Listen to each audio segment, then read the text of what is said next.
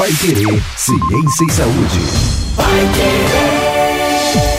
Olá, seja muito bem-vindo, muito bem-vinda. Você que nos acompanha nos nossos podcasts Pai Querer Ciência e Saúde. É lógico, no mês de novembro, estamos falando sobre a saúde do homem ou então a necessidade do homem cuidar da saúde. Hoje com a gente, o doutor, que é referência em Londrina também na urologia, principalmente com a turma da Urolite, doutor Nicola Mortati Neto. Estamos de volta aqui, doutor Nicola. Muito bom ter o senhor aqui. Obrigado mais uma vez aí pela, pela presença e por preparar um papo longo que nós vamos ter aqui sobre a saúde do homem. Eu que agradeço, boa tarde. Realmente espero que eh, dar boas-vindas aos nossos ouvintes, sempre a Pai Querer dedicada e especialmente também eh, preocupada sempre com a saúde do, do homem. Isso é muito importante para nós. A gente tem aqui, primeiro que a formação do Dr. Nicola já traz essa, a, toda essa experiência e a referência que ele tem em Londrina, não só em Londrina, né, mas com todos os seus atendimentos. O Dr. Nicola é formado pela aqui, pela Universidade Estadual de Londrina há mais de 30 anos já e tem especialização em urologia, né, pelo no Hospital Evangélico de Londrina, mestrado aqui também pela UEL, é titular hoje da Sociedade Brasileira de Urologia, membro da Comissão de Ética e Científica também da Associação Médica aqui de Londrina. Doutor Nicola, com toda a sua experiência, é, tira uma dúvida pra gente. A gente tem umas informações que o homem está procurando mais o médico, está esclarecendo sobre a sua saúde, sobre os cuidados, isso é verdade? Sim, isso, isso é uma verdade. Nós temos que agradecer realmente aos veículos de comunicação, né, que estão cada vez mais é, especializados, né, e o acesso à população às informações tem aumentado muito. Dentro, ou especificamente falando da urologia, é, vale a pena nós ressaltarmos que é uma especialidade que atua de forma ampla tanto na população masculina, feminina, infância, adolescência, né? ressaltando, claro, que a saúde do homem aos cuidados do urologista.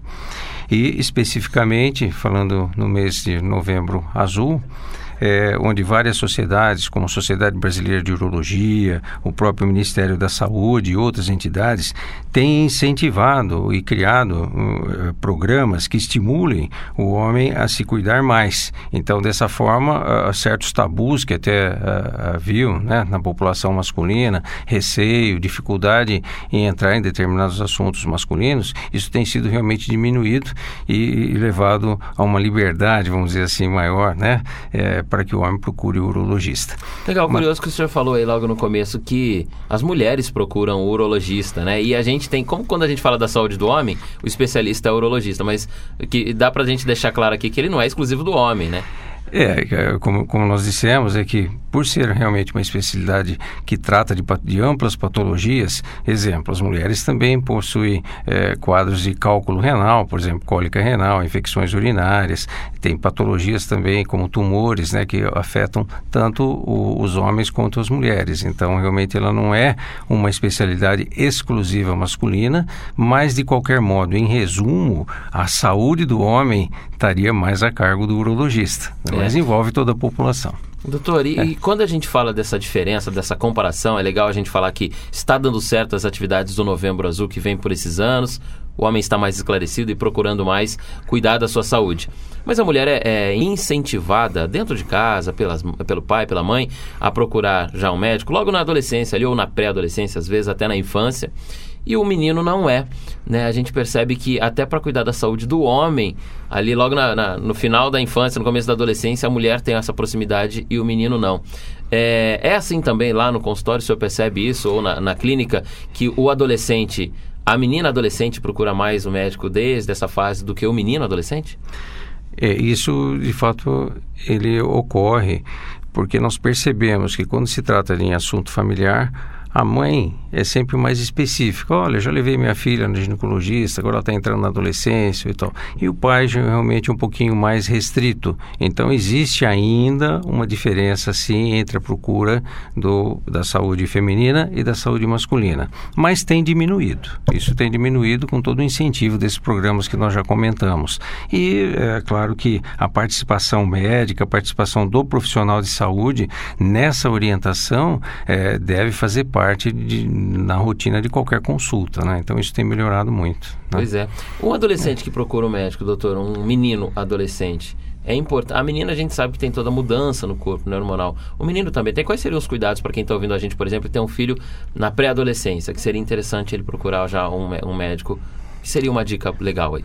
É, olha, isso envolve no desenvolvimento como forma geral, né? Uh, o adolescente realmente tem dúvidas, né? Tem dúvidas tanto no desenvolvimento físico, nos sinais físicos de mudança, como por exemplo aparecimento de pelo, desenvolvimento de genitais e dentro dessa linha existem vários assuntos que deveriam ser esclarecidos, risco de doenças, não é? Então, na verdade, uma avaliação geral no desenvolvimento pondo estatural dessa criança é o que seria importante que todos passassem para ser uma, melhor avaliados. Legal. E quando aí o homem vai crescendo, né, vai chegando na fase mais jovem ou na fase adulta, é, quando procura um, um, médico, tem alguns detalhes ali que normalmente o homem já procura com, né, com, com, com um certo cuidado ali a ser direto.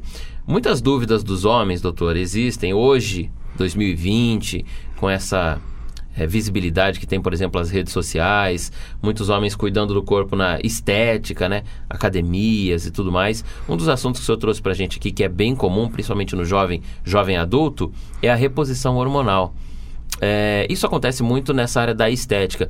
Quando que o homem traz isso na estética? É, como que ele, que ele trabalha essa reposição hormonal, que até a gente vai falar dos cuidados aqui?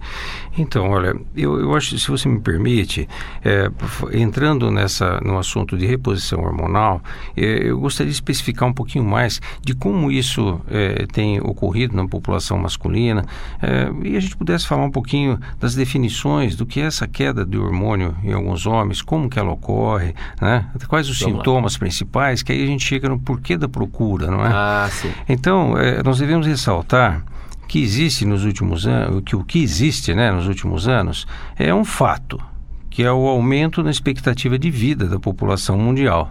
E o Brasil é, se enquadra nisso. Vamos viver então, mais. Então vamos viver mais, vamos nos cuidar mais, eu quero ter uma boa saúde, não é? é? E existe uma expectativa que no ano de 2045 pessoas com mais de 65 anos de idade superem as crianças.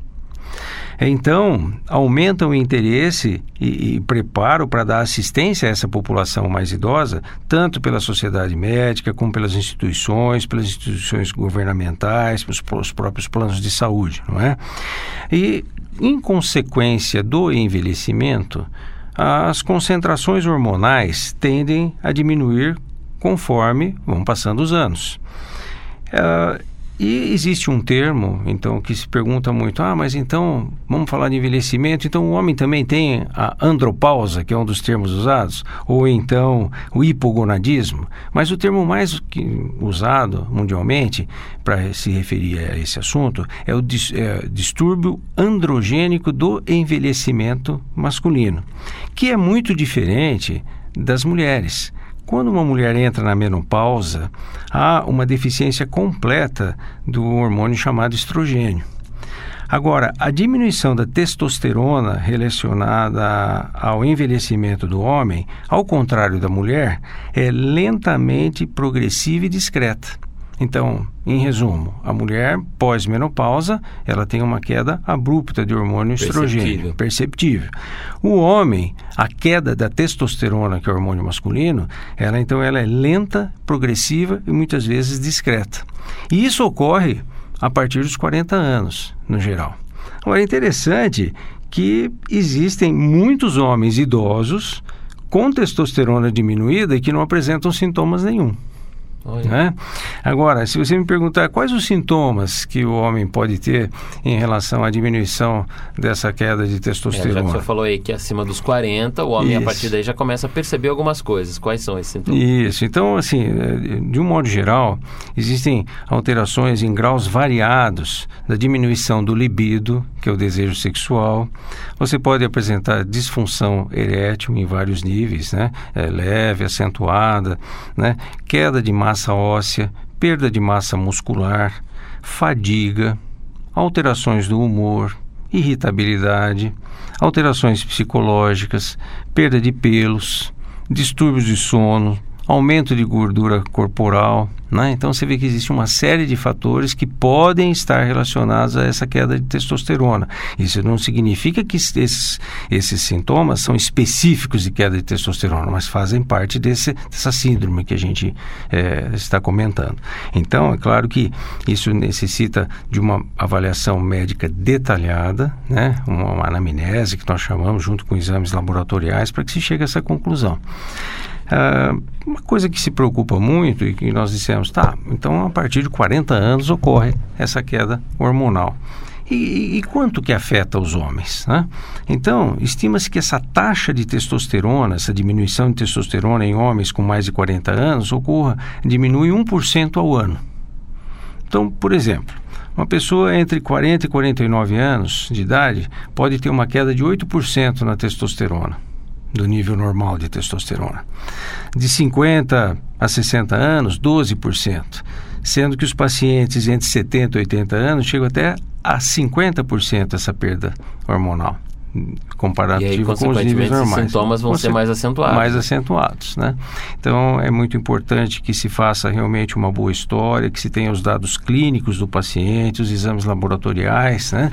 E isso, uma boa isso. orientação. E esses registros ajudam quando o homem mais cedo procura um médico lá na, na juventude dele, vai tendo esse histórico, isso auxilia lá na frente quando chega nesses fatores. Sim, é, é claro que o, o mais jovem, ele não se enquadra é, tanto nesses problemas, porque a maioria é, ocorre a partir dos 40 anos. Sim. Agora existem mais detalhes técnicos, como ah, o hipogonadismo, por exemplo, primário ou uhum. secundário. Então existem realmente deficiências hormonais que começam na infância por outras causas.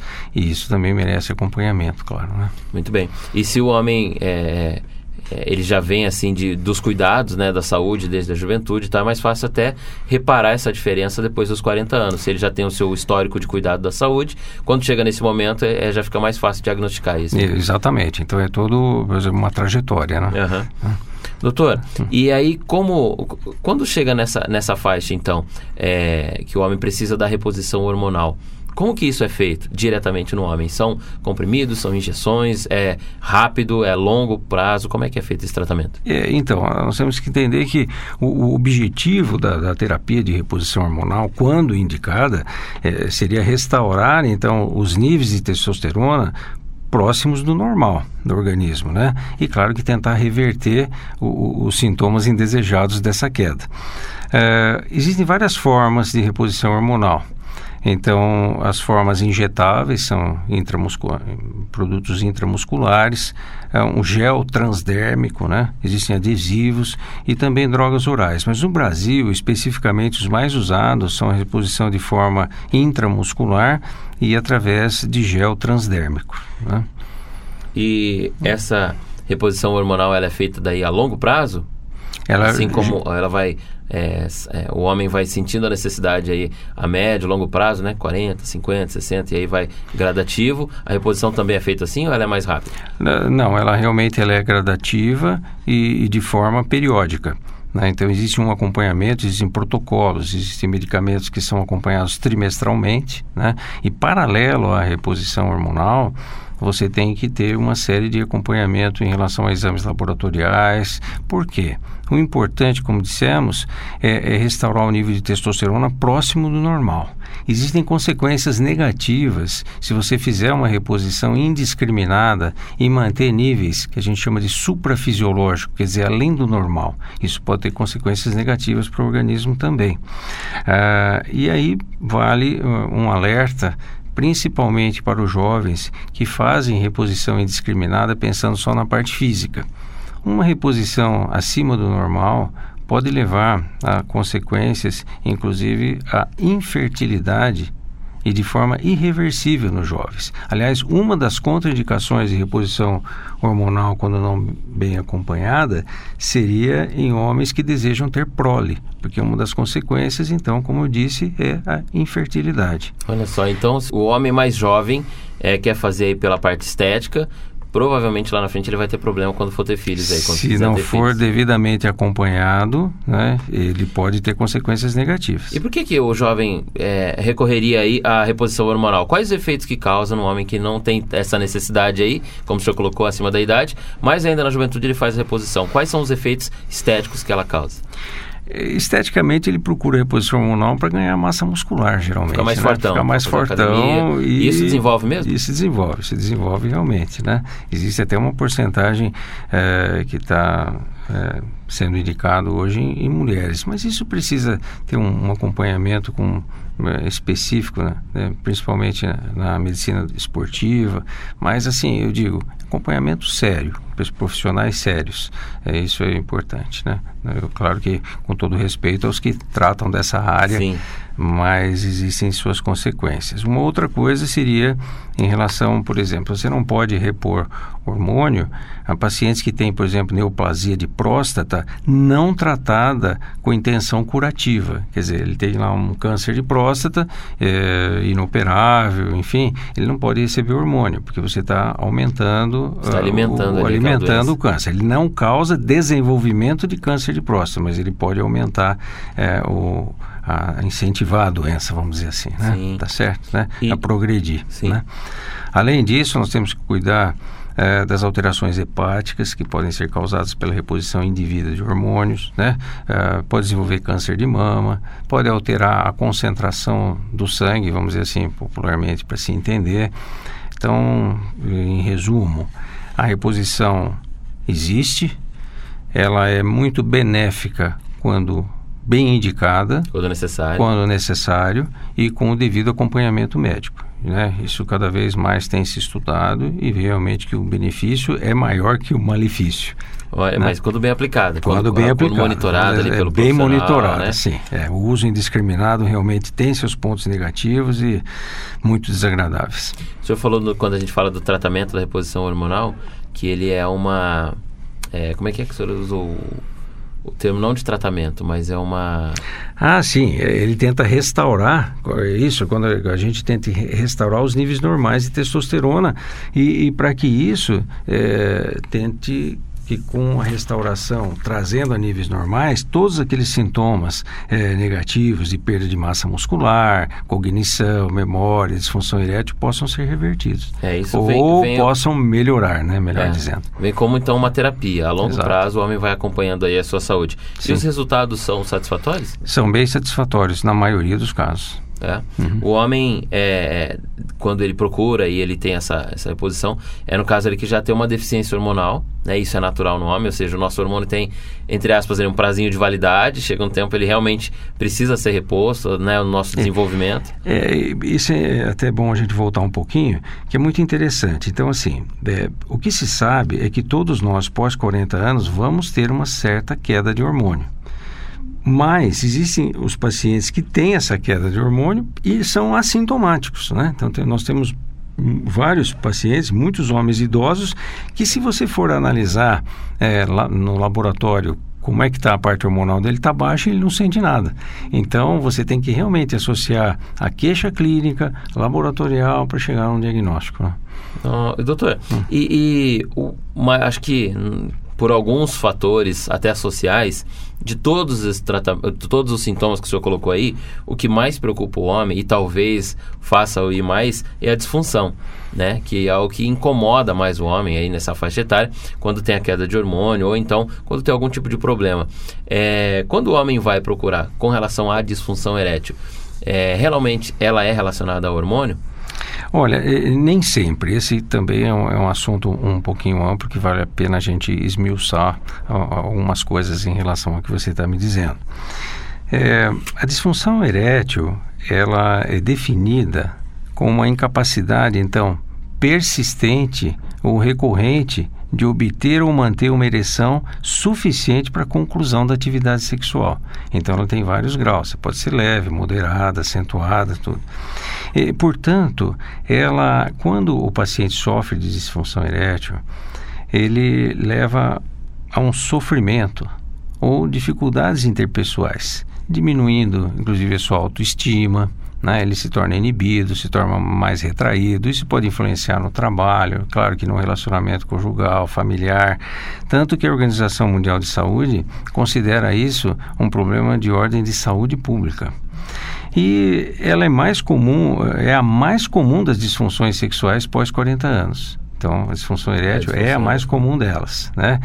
E no mundo é, todo, geralmente as porcentagens são as mesmas, é, independente inclusive da etnia, né? Independente de raça. Ah, é, afeta todo são, mundo. Os dados todos são os semelhantes. todas as etnias é. sofrem com o mesmo problema. Para se ter uma ideia, é, hoje se estima que mais de, mais de 30 milhões de homens nos Estados Unidos têm esse problema. No Brasil, mais de 11 milhões. E os dados estatísticos, somando a população mundial, é, afetam mais de 150 milhões de pessoas no mundo nesse sentido. E um dado interessante, em 2025 há uma projeção de uma estimativa, né, vamos dizer assim, que mais de 322 milhões de homens serão afetados por disfunção erétil. A gente, quando vê esses dados, doutor, a gente pode falar então para o homem: olha, é normal ter isso, é normal ir ao médico chegar e sentar e falar, doutor, estou com esse problema. Sim, isso ele não, não deveria mais se inibir, né? Sim. É, e, e quando. É, porque assim, a disfunção erétil. É, é, ela está ligada a vários fatores de risco que podem levar à disfunção erétil e são variáveis, né? Por exemplo, nós podemos ter maus hábitos de, de vida. Um exemplo: sedentarismo, obesidade, o tabagismo, alcoolismo, drogas. Tudo isso influencia? O, tudo isso influencia muito. Para se ter uma ideia, tabagismo, quem fuma tem quatro vezes mais chance de desenvolver uma disfunção erétil durante a vida. alcoolismo, da mesma forma. Aí, então, esses são os hábitos inerentes do modo de vida da pessoa. Mas existem fatores outros também, como fatores psicossociais, devido à personalidade da pessoa, os conflitos interpessoais, né? o problema cultural. Existem culturas que são muito inibitórias em relação a ter uma liberdade de atividade sexual, por exemplo. Existem a parte religiosa, né? a parte uhum. de crenças que também influenciam, eh, de certa forma, nesse desempenho.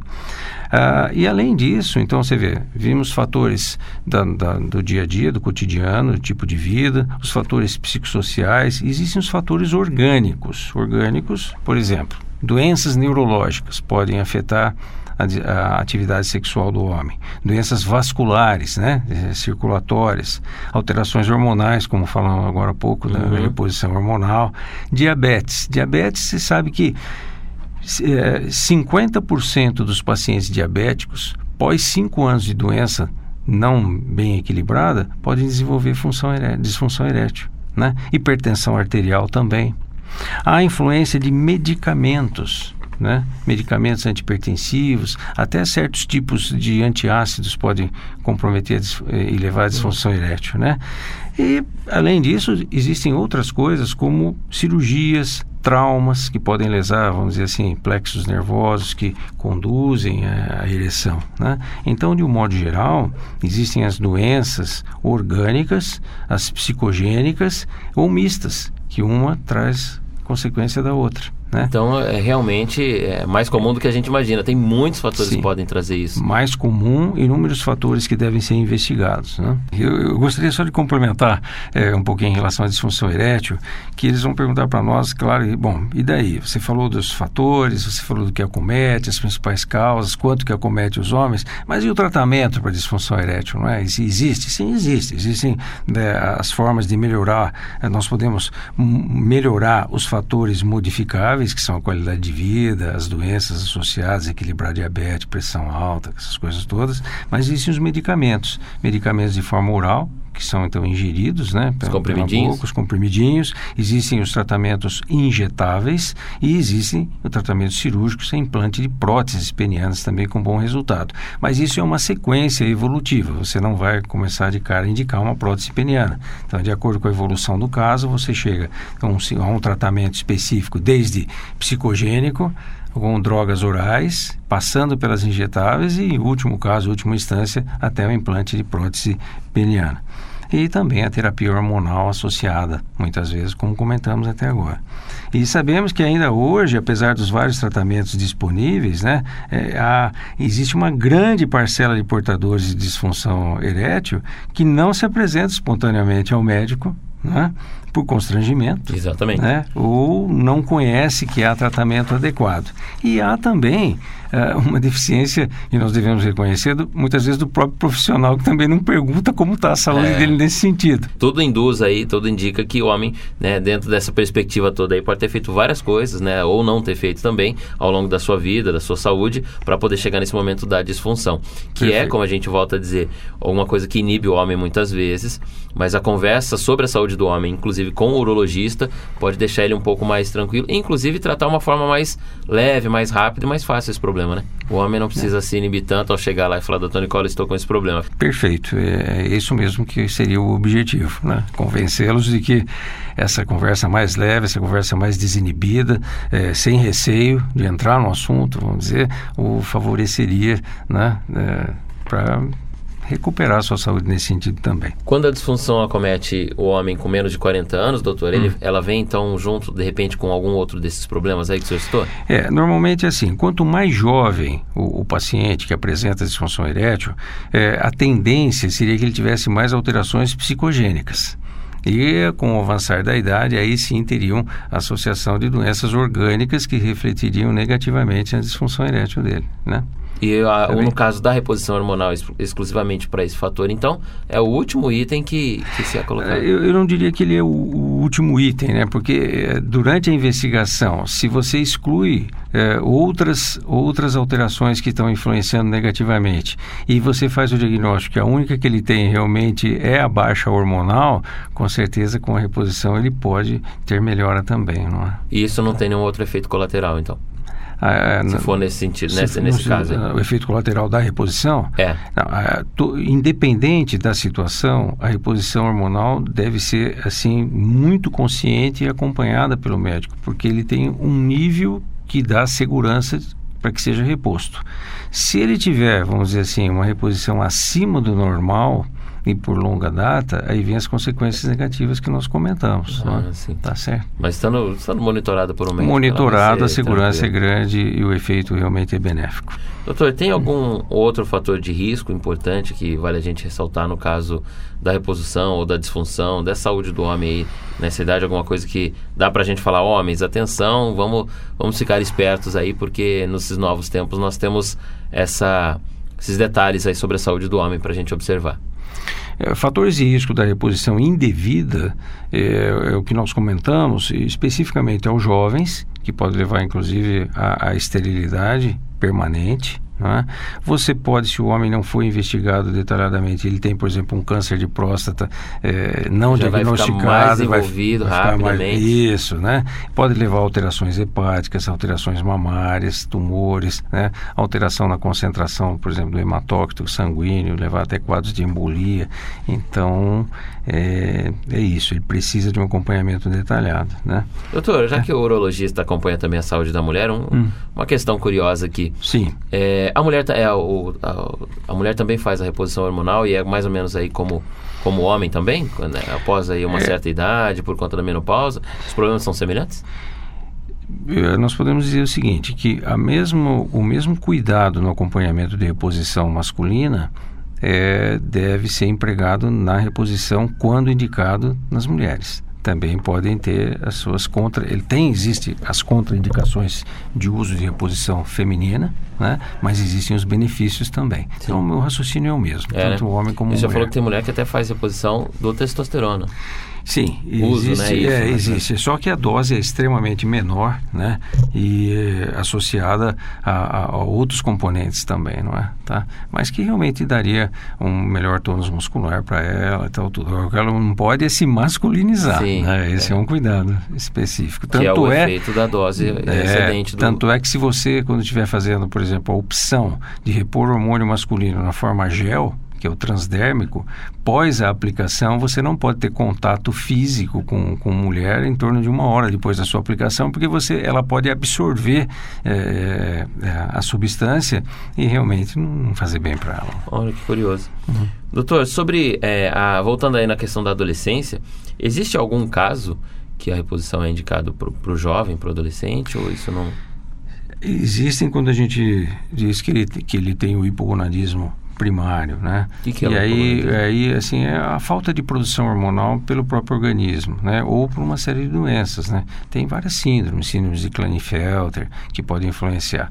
E, e nessa idade, geralmente, é, quem acompanha assim mais próximo esse tipo de paciente são os endocrinologistas muitas vezes se associa ao acompanhamento urológico também. Mas a e parte... logo vem um sinal aí dentro da, um da juventude, da é. adolescência, é, que já precisa isso, desse, é. desse fator. É, e, e, há casos que, que se acompanham junto, vamos dizer assim, são clínicas multidisciplinares, né? Então, endócrino, urologia junto, e dependendo da, da vamos dizer assim, da base da doença envolve outras clínicas também, né? Entendi. Estamos falando da saúde do homem, então falamos é, muito claramente aqui, doutor Nicola esclarece a gente sobre a questão da disfunção erétil e é, da reposição hormonal, né? Lógico, a gente fala primeiramente da reposição hormonal, qual o motivo, e aí o doutor esclareceu aqui muito bem que existem vários motivos que o homem pode chegar nesse momento, outros até assintomáticos, mas é, que levam ele à reposição hormonal, a forma de fazer isso com os seus cuidados, né? E como isso é, impacta aí na saúde do homem. E depois também, o principal quesito aí que faz o homem procurar nesse motivo, normalmente é a disfunção erétil. E como tratar disso de uma maneira saudável, isso vem acontecendo ao longo dos anos. Acho que uma geração é, de homens agora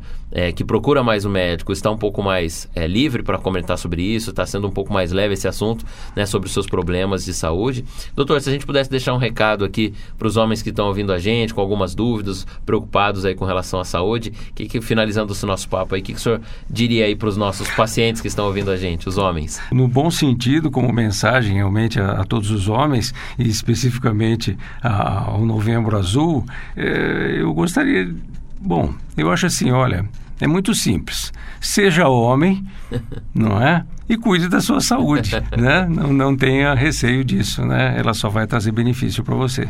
Legal, muito bom esse papo. Doutor Nicola Mortati Neto, muito obrigado aí pelo papo esclarecedor. A gente lembra que na urolite, inclusive a urolite é referência em tratamento da saúde do homem, é, no Brasil todo, né, doutor? Já que nós temos aí o processo cirúrgico avançado agora com a robótica, temos casos é, extremamente avançados aí no tratamento em outras patologias que o homem, que acomete o homem aí, principalmente na faixa etária mais elevada, e também é, tendo aqui na urolite um corpo médico que, como o senhor aí, é membro da Sociedade Brasileira de Urologia, ou seja, é um estudo e uma percepção com casos do Brasil todo, com estudos de até é, é, inéditos no Brasil, que trazendo essa experiência aqui para Londrina torna e a Aurolite também referência no tratamento à saúde do homem. Né?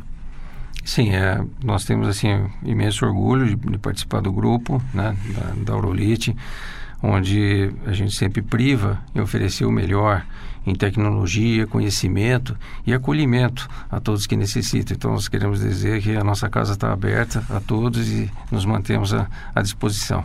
E existe toda uma história, e realmente nós devemos ressaltar que isso não é de hoje. A história é muito importante e inclusive com o saudoso e com que nós temos muito estima o Dr. Lauro Brandina, que realmente foi o preconizador de toda quase que a história da urologia, né, especificamente do Paraná. Sim. E nós temos muito orgulho de poder participar e dar continuidade ao trabalho dele. Legal, muito bom. Doutor Nicola, muito obrigado. É, lembrando que homens que estão nos ouvindo, então, nosso Novembro Azul serve para isso. A procura por um médico e a conversa com principalmente o urologista, ela deve ser mais tranquila e mais leve do que você imagina, né? Cada vez está mais próximo a este assunto, principalmente com médico como o doutor Nicola, por exemplo, que é tão simpático, espontâneo e bate esse papo tão esclarecedor, né? Fácil de entender e para a gente não ter mais ali tanto distanciamento, o homem dos profissionais da medicina. Na próxima semana, às três da tarde, toda segunda-feira, você vai conferir mais um especialista na área conversando com a gente de outro assunto diferente relativo à saúde do homem. O mês de novembro inteiro, todas as segundas-feiras do mês, então nós temos cinco podcasts exclusivos para você. E se você está ouvindo a gente, sabe de alguém que pode ouvir esse podcast, alguém que poderia se esclarecer sobre o assunto, compartilha também, manda para essa pessoa que com certeza vai esclarecer muito e colaborar com o desenvolvimento saudável aí desta vida. É a saúde do homem em destaque no nosso Novembro Azul e no próximo Pai Querer Ciência e Saúde. A gente espera por você novamente que está nos ouvindo. Até lá!